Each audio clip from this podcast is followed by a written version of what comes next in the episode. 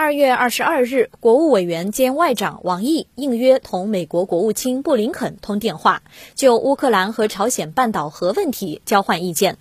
布林肯通报了美方对当前乌克兰局势的看法和立场。王毅表示，中方在乌克兰问题上的立场是一贯的，任何国家的合理安全关切都应得到尊重，联合国宪章的宗旨和原则应该得到维护。乌克兰问题演变至今，与新明斯克协议迟迟没能有效执行密切相关。中方将继续按照事情本身的是非曲直与各方接触。乌克兰局势正趋于恶化，中方再次呼吁各方保持克制，认识到落实安全不可分割原则的重要性，通过对话谈判缓解事态、化解分歧。